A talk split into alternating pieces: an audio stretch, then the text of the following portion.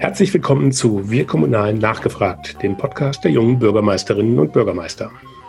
Dieser Podcast ist ein Angebot von und für junge Bürgermeister und alle kommunal Interessierten, um den gerade jetzt zu Corona-Zeiten notwendigen Austausch untereinander aufrechtzuerhalten. Es geht um Informationen zu Hintergründen über gute Ideen und politische Einschätzungen.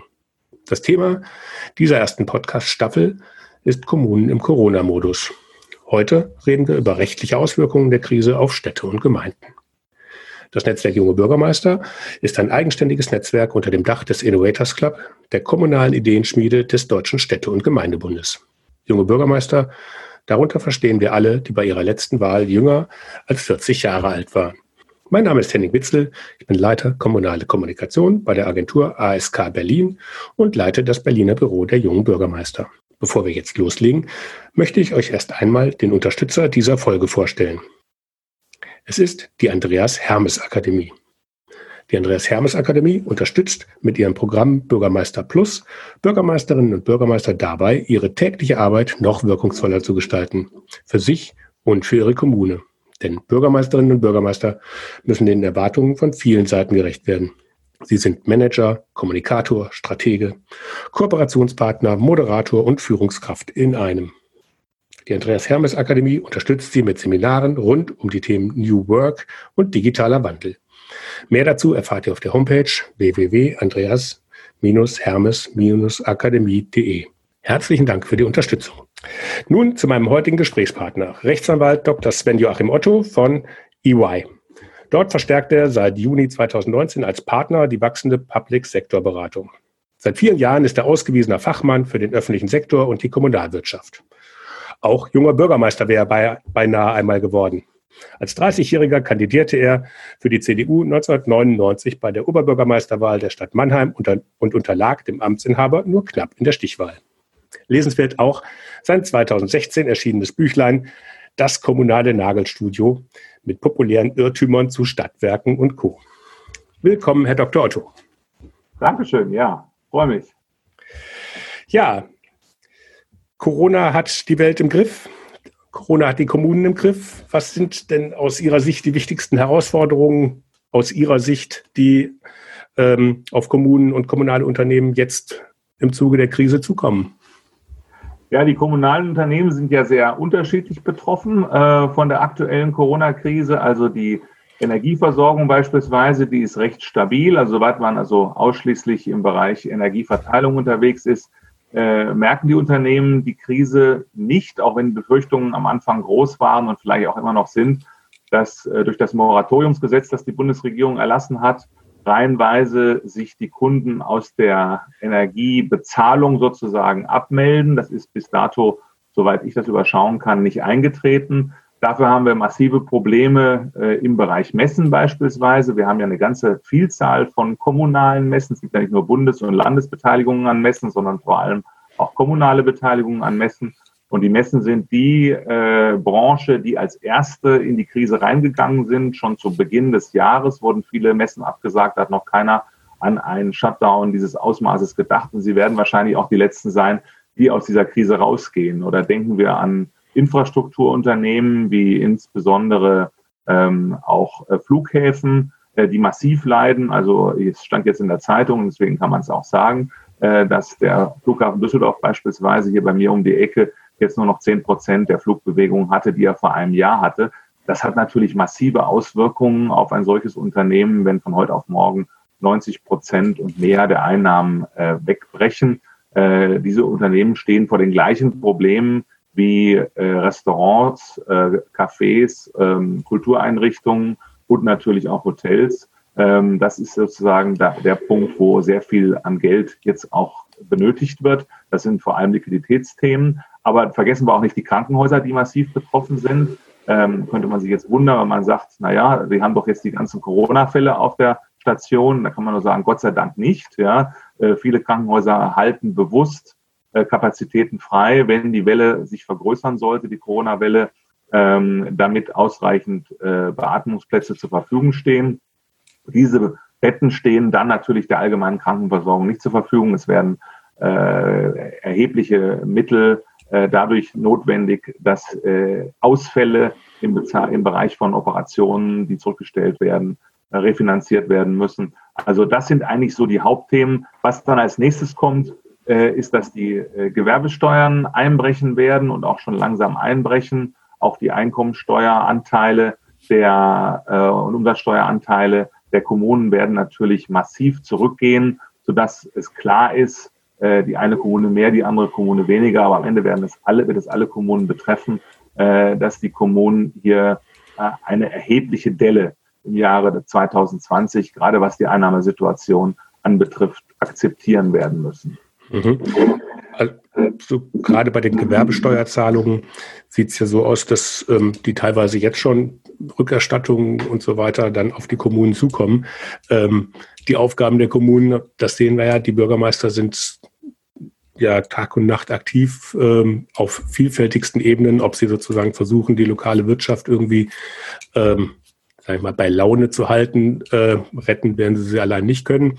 Ähm, ne, die, die Einnahmen, die unter Wirtschaftstätigkeit sozusagen entstehen, fallen halt auch weg. Das heißt, wann gehen denn dann die ersten Kommunen pleite? Also Gott sei Dank können ja Kommunen nicht pleite gehen, weil sie ja Körperschaften des öffentlichen Rechts sind und letzten Endes äh, die Länder äh, die Gewähr zu tragen haben, dass die äh, Kommunen nicht pleite gehen. Deswegen ist es auch sehr wichtig, auch aus unserer Sicht, dass sehr schnell ein Konzept für die Zeit nach der Krise entwickelt wird, also wie jetzt eben auch ein ähm, Schutzschirm über die deutsche Wirtschaft gespannt wird, brauchen auch die Kommunen und die kommunalen Unternehmen einen Schutzschirm. Da wird es auch nicht helfen, dass die Kommunen an günstige Kredite drankommen. Das kommen sie ohnehin schon, weil ja bekanntermaßen die Zinsen zumindest für den öffentlichen Bereich faktisch abgeschafft worden sind, schon vor Jahren, sondern äh, was eigentlich benötigt wird, ist eine richtige Finanzhilfe, natürlich differenziert nach dem Bedarf für die Kommunen in den verschiedenen Ländern, bei denen sie die besonders betroffen sind. Also man kann, wenn man sich die Zahlen vor der Corona-Krise anguckt, schon jetzt sagen, äh, welche Kommunen in welchen Ländern besonders stark betroffen sein werden. Das werden natürlich an der Spitze Nordrhein-Westfalen und auch äh, Rheinland-Pfalz sein äh, so dass man eigentlich davon ausgehen muss, dass insbesondere diese beiden Länder ähm, in sehr starkem Maße gefordert sein werden, ähm, hier entsprechende Programme aufzulegen. Man darf ja auch nicht vergessen, es wird eine Zeit nach der Krise geben. Das heißt also, wir werden ja unsere Konjunktur wieder anschmeißen müssen, äh, wenn wir alle aus dem Shutdown rauskommen. Und da sind natürlich auch äh, Konjunkturprogramme wichtig, so wie wir sie vor zwölf Jahren in der letzten Krise gehabt haben.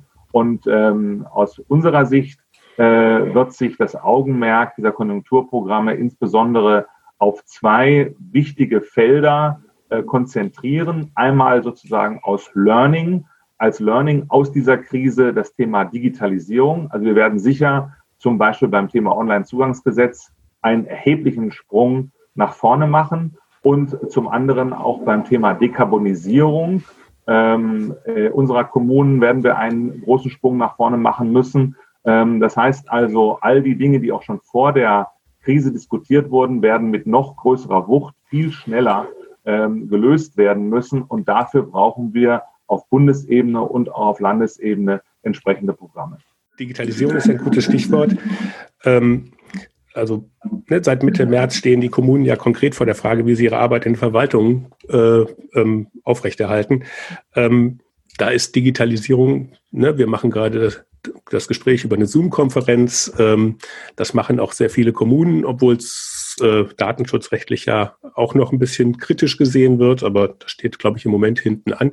Aber erstmal gibt es ja digital sehr viele Möglichkeiten, wie man das öffentliche Leben oder auch das politische Leben in der Kommune aufrechterhalten kann. Ähm, das wird aber halt ganz unterschiedlich genutzt. Ähm, was sind da Ihre Einschätzungen? Gibt es jetzt so eine Art Beschleunigung für genau diese Themen, auch nach, das bis nach der Krise anhält? Absolut. Also davon bin ich überzeugt.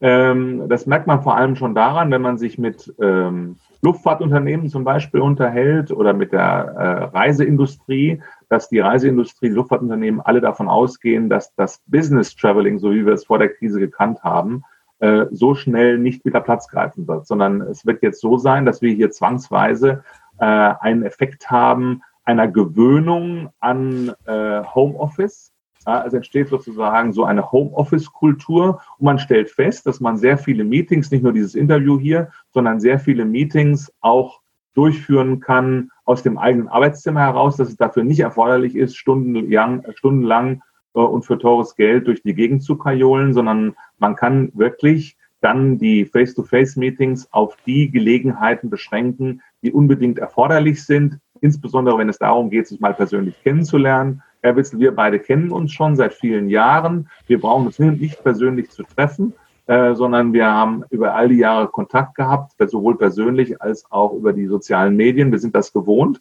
Ähm, und dieser Effekt wird natürlich äh, durchhalten. Das heißt also, wir werden in allen Arbeitsbereichen, insbesondere da, wo am Schreibtisch gearbeitet wird, und dazu zählen nun mal die Verwaltungen, werden wir einen riesigen Flexibilisierungsboom bekommen, ähm, den wir auch schon übrigens lange brauchen. Und da hilft uns wahrscheinlich sogar Corona, dass wir das tun und dass wir eben auf diese starke Präsenzkultur, die wir in der Vergangenheit äh, gepflegt haben, auch in der öffentlichen Verwaltung, in der Zukunft verzichten. Aber dann nochmal die Rolle rückwärts zu den Messen und den Verkehrsunternehmen. Ähm, die sind ja dann auch in Zukunft nicht nur jetzt akut, sondern auch in Zukunft die Flughäfen, äh, die in öffentlicher Trägerschaft sind, äh, dann da auch massiv von diesen Veränderungen betroffen, weil wenn Düsseldorf sozusagen jetzt 10 Prozent hat, heißt das ja dann auf 100 nach Stand vor Corona werden sie dann ja wahrscheinlich auch gar nicht mehr kommen. Also davon ist auszugehen, dass im gesamten Fernverkehr, das betrifft nicht nur die Flughäfen, das betrifft natürlich auch die Deutsche Bahn zum Beispiel, ähm, das äh, betrifft auch unsere verstopften Autobahnen, dass wir ähm, vielleicht auf 80 Prozent, vielleicht auf 90 Prozent äh, des Niveaus vor der Krise zurückgehen. Vom Wirtschaftswachstum und abhängig vom Wohlstandswachstum wird natürlich auch der Tourismus und äh, der, das Business Traveling wieder zunehmen. Aber man muss ja ehrlicherweise sagen, wir trafen ja in der Vorkrisenzeit schon auf sehr begrenzte Kapazitäten. Also keinem von uns hat es große Freude gemacht, selbst in der ersten Wagenklasse an bestimmten Tagen in der Deutschen Bahn unterwegs zu sein oder an äh, deutschen Flughäfen äh, abfliegen zu müssen, weil es dann nun wirklich sehr eng zuging. Das wird sich etwas lockern. Es wird natürlich auch teurer werden hier und da, weil die Infrastrukturkosten auf weniger Nutzer umgelegt werden müssen. Ähm, auch nicht tragisch. Und wenn wir daran denken, dass äh, unnötige und gegebenenfalls ersetzbare Reisen einfach in Zukunft nicht erfolgen, hat das positive Auswirkungen auf den Nutzungsgrad unserer Infrastruktur, hat auch positive finanzielle Auswirkungen auf die Unternehmen und die Gesellschaft. Und wenn die Familienmütter und Familienväter häufiger äh, zu Hause sind und die Gelegenheit haben, mittags mit ihren Kindern zu essen, äh, sorgt das sicher auch für den sozialen Frieden. Also vor dem Hintergrund äh, bin ich da nicht bange. Mir ist jedenfalls nicht lieber, äh, dass die Familienväter und Familienmütter äh, mittags an den Flughäfen und auf den Autobahnen unterwegs sind, wenn sich das vermeiden lässt, ähm, als dass sie zu Hause sind. Also ich denke, da werden wir einen gehörigen Umdenkungsprozess in den nächsten Jahren bekommen und den brauchen wir auch, um die ganzen Ziele, die übergeordneten Ziele, die die Politik sich gesetzt hat, insbesondere im Bereich CO2-Reduzierung, äh, überhaupt erreichen zu können. Mhm.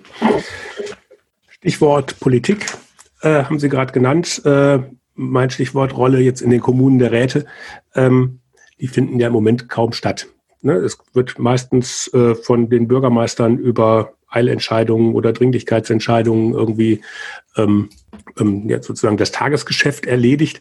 Ähm, und die Gemeindevertretungen, auch wenn es irgendwie haushaltsrelevante Sachen sind, ähm, ähm, kommen nicht zusammen, weil der Ratssaal zu klein und zu eng ist und weil die Abstandsregeln da nicht beachtet werden können. Ähm, das ist ja im Moment noch so eine Art Notnagel. Ähm, wie ist das denn rechtlich zu bewerten? Geht, wie lang oder kurzfristig mag man das machen, wo kein Kläger ist, ähm, ist die eine Sache. Aber gerade wenn man sich so manche Gemeinderatszusammensetzungen anguckt, den einen Kläger findet man in vielen Gemeinderäten ja dann doch relativ schnell. Wie lange hält denn das noch? Also die meisten unserer Gemeindeordnungen sind auf diese Situation nicht vorbereitet. Äh, nach den derzeit geltenden Gemeindeordnungen darf man äh, auf eine Remote äh, Gemeinderatssitzung nicht umschalten, sondern es sind Präsenzveranstaltungen, Sitzungen notwendiger Bestandteil wirksamer Beschlüsse. Man behilft sich momentan mit Pairing-Regeln, dass man eben versucht, wie auch in den Landesparlamenten sozusagen in Anführungszeichen Gesetz Notparlamente zu installieren, bei denen dann die Hälfte der Fraktionen freiwillig zu Hause bleibt und man dadurch die Mehrheitsverhältnisse mit reduziertem Abstand äh, weiterhin aufrecht erhält. Das ist aber nur eine Hilfsmaßnahme. Ähm, also äh, rechtlich sauber wäre eigentlich, dass äh, man äh, sowohl in den Landesverfassungen wie auch in den äh, Gemeindeordnungen der Länder ähm, Remote-Möglichkeiten äh, für Sitzungen, ähm, das heißt also äh, Durchführung von Sitzungen auf digitalem Wege ermöglicht.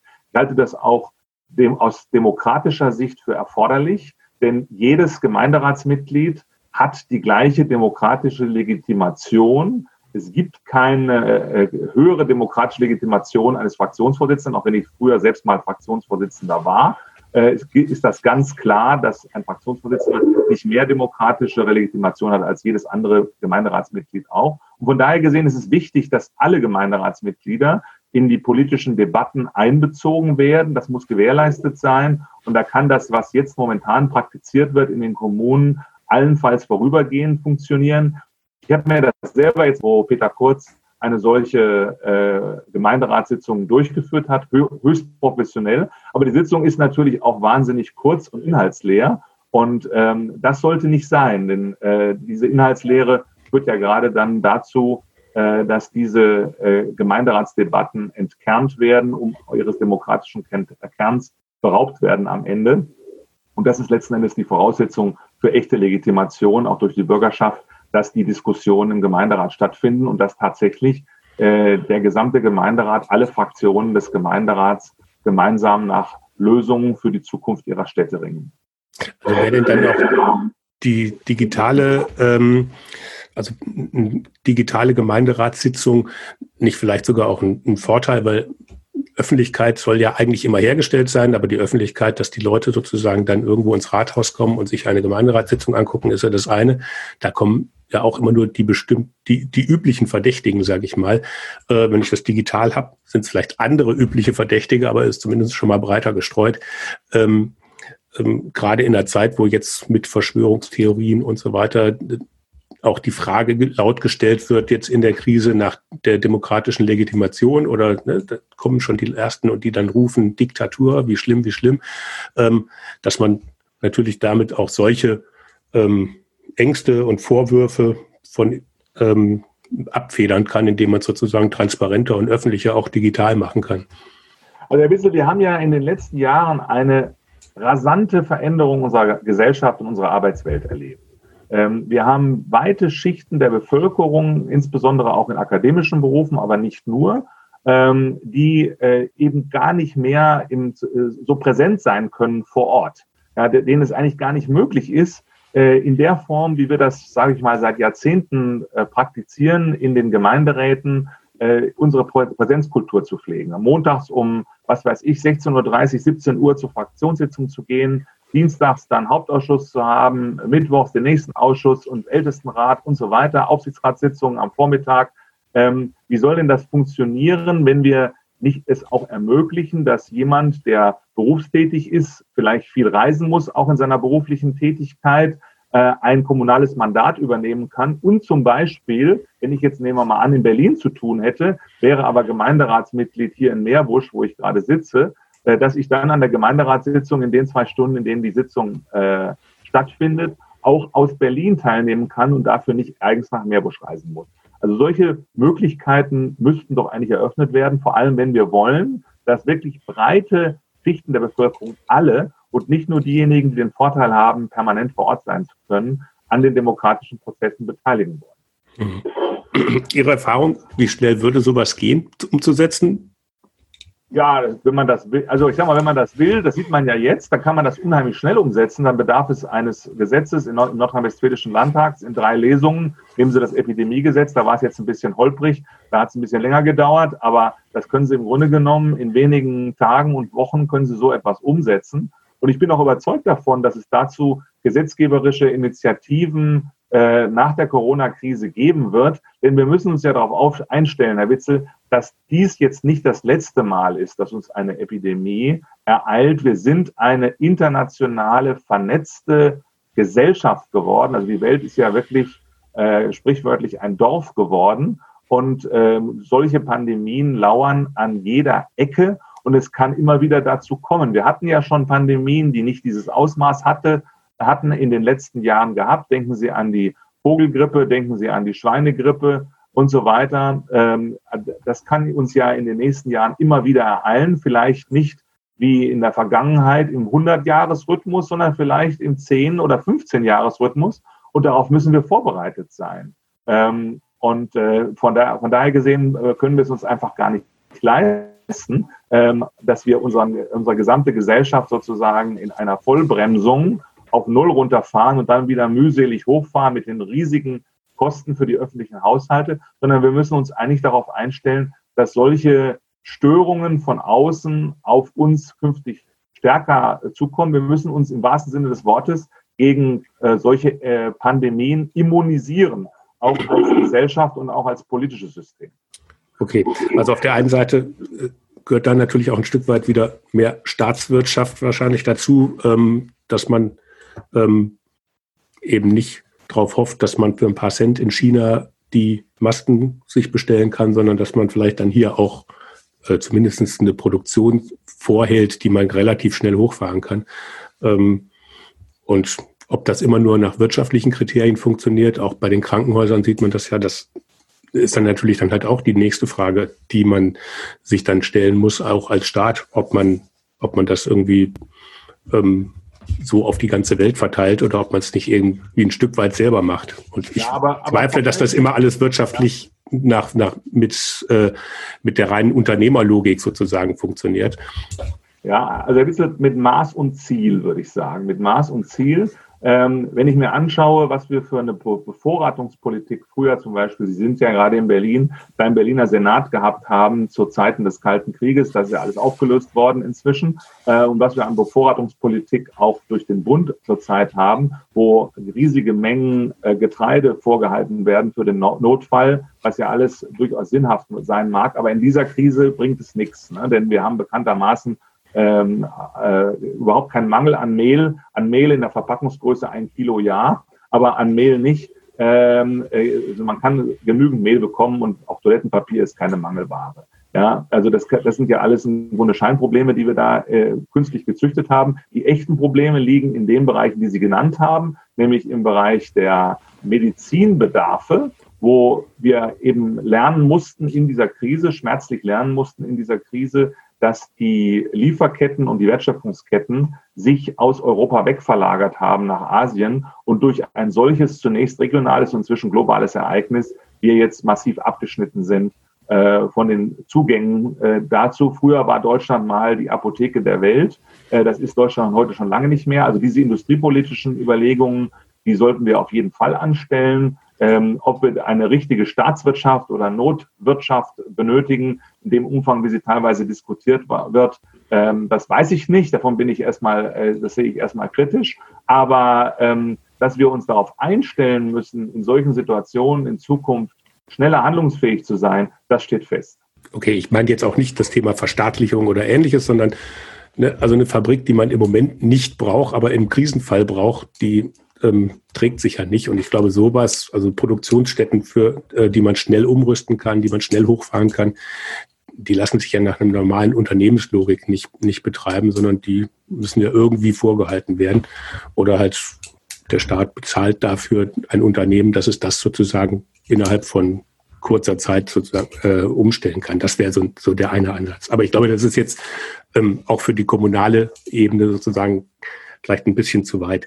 Ähm, vielleicht mal ganz, ganz runtergebrochen auf, ja, viele Leute beklagen Regelchaos. Ähm, ähm, jetzt bei der Umsetzung der, der Einschränkungen. Ähm, in Berlin und in Sachsen-Anhalt sind Buchhandlungen offen und überall anders sind sie geschlossen. Äh, in Baumärkte oder Blumenläden sind manchmal offen in manchen Bundesländern, in manchen sind sie zu, was dann zu merkwürdigen Stilblüten führt, dass dann Niedersachsen die Baumärkte öffnet, weil die Leute, weil die Leute alle sonst nach NRW und nach Bremen gefahren sind äh, in die Baumärkte und die da viel zu voll waren. Ähm, in der Regel ist, sehen Sie da irgendwie ein, ein Haftungsrisiko für die öffentliche Hand, dass das im Nachgang irgendwie immer juristisch aufbereitet wird oder ja, das kann man diskutieren, aber äh, man sieht ja jetzt aktuell an der Rechtsprechung auch des Bundesverfassungsgerichts, dass zumindest zum heutigen Zeitpunkt, also ich sage mal 15. April äh, 2020, das Bundesverfassungsgericht sagt, dass in dieser ersten Phase sozusagen voller Lockdown, heute sitzen ja die Ministerpräsidenten mit der Bundeskanzlerin äh, zusammen und äh, diskutieren vorsichtige Lockerungen. Also so in dieser ersten Phase, dem vollständigen Lockdown, das Ganze rechtlich äh, sauber zu sein scheint im Großen und Ganzen. Jetzt mal abgesehen sicher von der einen oder anderen Stilblüte, die das Ganze haben wird. Auch die Instanzgerichte haben bisher, vor allem die Verwaltungsgerichte, äh, die Maßnahmen der Länder gestützt, abgesehen von einer Maßnahme in Mecklenburg-Vorpommern, wo es um Reiseverbote, Reiseverbote über Ostern an die äh, Ostsee ging, allerdings nicht für uns beide. Ja, also wir dürfen, dürfen auch weiterhin nicht an die Ostsee fahren, sondern für Mecklenburg-Vorpommersche äh, Bürgerinnen und Bürger. Und da ja das bekanntermaßen ein dünn besiedeltes Land ist, in dem es auch sehr, sehr wenig Corona-Fälle, ich glaube 600 insgesamt, überhaupt nur gibt, äh, kann man da schon Zweifel haben, ob ein vollständiger Lockdown äh, hier ähm, rechtlich sauber begründet werden kann. Ähm, aber interessant wird es jetzt rechtlich aus meiner Sicht, wenn wir in die zweite Phase kommen, also in die vorsichtige Öffnung, ähm, dann werden wir ja Differenzierungen bekommen in persönlicher Hinsicht, wir werden Differenzierungen bekommen in zeitlicher und in regionaler und auch in sachlicher Hinsicht. Und diese feine Differenzierung, die ja aus rechtlicher Sicht auch erforderlich, wir denken an Artikel 3 Absatz 1 Grundgesetz, äh, der den Staat äh, verpflichtet, Gleiches gleich, Ungleiches aber auch ungleich äh, zu behandeln. Diese Differenzierung wird jetzt Platz greifen und da wird es spannend werden in dem, im Einzelfall. Und natürlich werden auch da Fehler gemacht werden und da kann es auch im Einzelfall zu Haftungsthemen äh, kommen. Deswegen ist es ja gerade wichtig, dass die Kommunen, die jetzt hier in diesen Prozess eingebunden sind, ähm, sehr intensiv sich die Dinge angucken, ähm, unter Umständen auch externe Hilfe, wo sie es nicht alleine können, in Anspruch nehmen und ähm, dann eben darauf schauen, dass hier alles nach Recht und Gesetz abgewickelt wird. Hm. Also als Beispiel Schule würde ich äh, da mal sehen, weil da ist heute Morgen äh, gab es im Frühstücksfernsehen von Franziska Giffey irgendwie einen, fand ich, ähm, bemerkenswerten Satz, die dann sagte, man würde sozusagen keine zwei Klassen äh, ähm, jetzt irgendwie ähm, einführen und auf der anderen Seite auch wieder ganz viel differenzieren wollte, sozusagen, dass dann also Kinder äh, in die Schule gehen können von Eltern, die in systemrelevanten Berufen arbeiten, aber auch Kinder mit besonderem Förderbedarf äh, ähm, schon mal früher in die Schulen sollten. Ähm, also doch wieder zwei Klassen. Ähm, ist das nicht ein, ein, Punkt? Also da, da sehe ich schon sozusagen die ersten Eltern irgendwie ähm, ähm, ähm, zum, zum Anwalt rennen, die dann sagen, also pass mal auf, mein Kind muss doch jetzt unbedingt, weil ne, auch, also das, wer, wer soll denn das entscheiden und nach welchen Kriterien soll denn sowas entschieden werden, wenn jetzt ähm, eben nicht mehr 24 Kinder in der Klasse sein sollen, sondern vielleicht abwechselnd oder vielleicht die einen Kinder, also nur die mit besonderem Förderbedarf äh, die gehen jetzt erstmal zur Schule und die anderen dürfen nicht. Also das finde ich dann auch schon wieder kritisch und da glaube ich, da braucht es jemanden, der das entscheidet. Und wer soll denn das sein? Also im Grunde ist es ganz einfach. Es gibt zwei Kriterien, unter denen das entschieden werden muss. Das eine Kriterium ist äh, die Infektionsanfälligkeit, also das Infektionsrisiko, äh, das darin besteht, dass bestimmte Gruppen auf engem Raum zusammen äh, zum Beispiel im Bereich Schule beschult werden, dass es zu Infektionen kommen kann äh, zwischen Lehrern und Schülern und natürlich auch der Schüler untereinander. Das ist sozusagen der eine Punkt, den man sehen muss. Was ist da riskant, was ist da weniger riskant? Und der zweite Punkt sind die ökonomischen Auswirkungen. Denn äh, wenn die Eltern zu Hause bleiben müssen und ihre Kinder, die nicht äh, ihrem Schicksal allein überlassen werden können, da stellen wir mal, die wären in dem entsprechenden Alter, äh, dann eben auch betreuen müssen, dann kann das im Einzelfall auch Rückwirkungen auf die Verfügbarkeit am Arbeitsplatz haben. Es kann natürlich auch wiederum, gerade in systemrelevanten Berufen, äh, Rückwirkungen darauf haben, diese systemrelevanten Sektoren im Bereich Wasserversorgung, Energieversorgung, Krankenversorgung und so weiter ähm, auch tatsächlich auferhalten, aufrechterhalten zu können. Aber dann kann man durchaus, und da sind wir auch gerade dabei, dies für verschiedene Mandanten zu tun, ein objektives Scoring aufbauen, kann also sozusagen epidemiologische Daten zusammenführen mit äh, ökonomischen äh, Daten ähm, und diese verschiedenen Daten zusammenführen zu einem Gesamtdashboard und kann dann im Rahmen dieses Dashboards zu einer Priorisierung verschiedener Maßnahmen kommen. Dass man dann sagen kann, ähm, nehmen wir ein Beispiel ähm, aus dem Bereich Schule, man sagen kann, okay, äh, kleine Kinder kann man im Homeschooling wahrscheinlich nicht so sinnvoll beschulen. Da ist der direkte persönliche Kontakt in der Schule erforderlich. Größere Kinder können das eher schon machen. Äh, dann kommt irgendwann ein kritischer Punkt, dass Kinder Abitur machen sollen oder Jugendliche Abitur machen sollen. Ähm, da müssen, muss auch gewährleistet sein, dass alle Anstrengungen unternommen werden, um eine vernünftige Prüfungssituation auf den Weg zu bringen. Das kann man ja nicht äh, remote machen, dafür muss man in die Schule gehen, sodass man dann schon zu Differenzierungen kommt. Und diese Differenzierungen sind dann aber auch anhand von objektiven Kriterien und sind dann auch nachvollziehbar. Das mag die eine oder andere Mutter, den eigenen oder anderen Vater nicht davon abhalten, sich äh, dann rechtlich dagegen zu wehren. Das ist okay, das ist ja auch Rechtsstaat, das darf, dürfen die Beteiligten auch. Aber dann ist die Wahrscheinlichkeit, dass äh, die Eltern, die das machen, damit erfolgreich sind, ausgesprochen gering. Deswegen müssen solche Entscheidungen auch durch den Schulträger, durch die Kommunen äh, sehr gut vorbereitet werden. Dazu befinden wir uns auch an vielen Stellen in Diskussionen mit Ländern, auch mit Kommunen und auch mit dem Bund, ähm, um dafür entsprechende Instrumente zu entwickeln. Ähm, und mit diesen Instrumenten sehen wir uns dann durchaus gut gerüstet, nachvollziehbare und verfassungskonforme, auch rechtskonforme ähm, Entscheidungen in Bezug auf die Lockerung des Lockdown auf den Weg zu bringen. Also der Rat sozusagen möglichst objektiv, möglichst transparent, möglichst offen ähm, damit umzugehen und absolut. Und alles das, was ich bisher gesehen habe, insbesondere auch aus den Ländern, ist auch so beschaffen. Ähm, also da wird nicht einfach, ähm, wie man das am Anfang gemacht hat und wo es ja auch nicht anders ging, äh, ganz schnell alles runtergefahren, jetzt wird da ganz schnell alles hochgefahren, sondern es wird sehr differenziert vorgegangen und man schaut sich dies äh, im Einzelfall an und man wird natürlich auch sehen, dass man diese Modelle, die man sich dann ähm, sozusagen am grünen Tisch ausgedacht und berechnet hat, dass man die verprobt mit der tatsächlichen Entwicklung. Ich mache mal ein Beispiel. Äh, wenn ich sage, okay, ähm, im äh, Gymnasium mache ich jetzt die Oberstufe auf, äh, verteile aber die Schüler auf mehrere Klassenräume, damit die Abstandsregeln eingehalten werden, dann gucke ich mir ähm, die äh, Entwicklung der Infektionen in dieser Schule an. Gab es jetzt eine Verschlimmerung, ja oder nein? Und wenn es keine Verschlimmerung gab, kann ich den nächsten Schritt gehen. Okay. Ja, abschließend vielleicht einen Rückblick. Wir haben jetzt 2025 und gucken auf die Zeit der Corona-Krise zurück. Welche Veränderungen werden sich denn für die Kommunen als Glücksfall erwiesen haben, die vielleicht ohne den Handlungsdruck, der durch Corona äh, entstanden ist, gar nicht oder vielleicht nur sehr viel langsamer oder ganz anders durchgesetzt hätten? Also ich glaube vor allem, dass wir sehr schnell jetzt die Lücke schließen zwischen den Ländern, auch in Europa, die im Bereich der Digitalisierung der öffentlichen Verwaltung weiter sind als wir.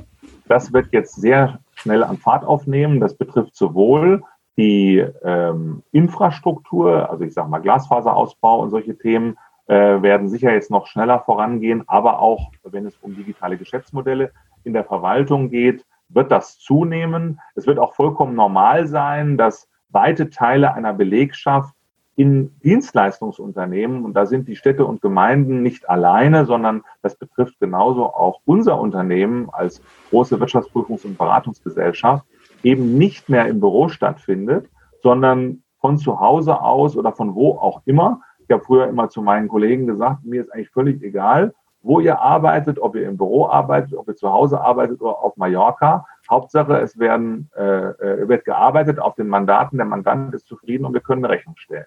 Also darauf, darauf kommt es am Ende an. Es ist nicht entscheidend, ob einer im Büro ist. Es kann einer im Büro sitzen und völlig untätig sein und es kann einer zu Hause sitzen und unheimlich stark arbeiten. Also äh, ich glaube, wir werden da enorme Effizienzgewinne hinlegen, wenn wir diese Misstrauenskultur, die wir teilweise in der, der öffentlichen Verwaltung haben, äh, ich betone nicht überall, aber an vielen Stellen, äh, wenn wir diese Misstrauenskultur abbauen und zu einer Vertrauenskultur äh, kommen. Also diese Themen äh, werden wir angehen. Und ich bin mir auch sicher, ganz anders als bestimmte politische Gruppen glauben, äh, dass wir auch im Bereich der CO2-Minderung äh, in den nächsten fünf Jahren mit Corona viel größere Schritte zurücklegen werden als vorher, weil natürlich jetzt sich Themen aufstauen, die sehr schnell gelöst werden müssen. Und wir werden als Gesellschaft sozusagen auch durch diese Krise gezwungen, äh, unmittelbar unsere Gesellschaft, unsere Gesellschaft bedrohenden Probleme auch wieder lösen zu können und uns nicht jahrelang wechselseitig zu blockieren. Es wird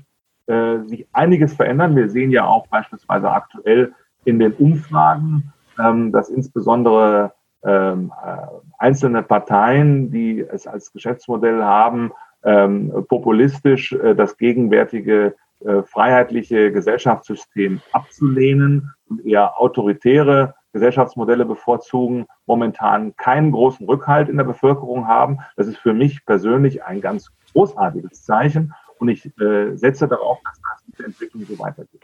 Ja, das sind doch schöne Aussichten. Herr Dr. Otto, ganz herzlichen Dank für das Gespräch. Ähm, es hat mich sehr gefreut. Und ähm, ja, ich hoffe, es dauert jetzt in Zukunft nicht noch mal so lange, bis wir uns mal wiedersehen. Äh, genau, und hoffentlich haben wir bald wieder mit den jungen Bürgermeistern Gelegenheit, dass wir sie mal alle auf einmal sehen können. Denn das ja. ist ja bei der Menge äh, von Mitgliedern, die sie haben, äh, auf äh, dem digitalen Wege nicht möglich. Äh, das geht nur vor Ort und dann sehen wir uns hoffentlich irgendwann mal wieder die nächste Zeit mit allen Bürgermeistern. Würde mich freuen. Ja, da sprechen Sie mir aus der Seele. Und herzlichen Dank fürs Zuhören. Wenn es euch gefallen hat, sagt es doch weiter. Ladet andere Kommunale und kommunal Interessierte ein und teilt den Link zur Podcast-Reihe auch über eure Social-Media-Kanäle. Gast der nächsten der kommunalen Zugehört-Folge wird Pattensens Bürgermeisterin Ramona Schumann sein. Mit ihr möchte ich mich über die Chancen und Möglichkeiten digitaler Bürgerkommunikation unterhalten.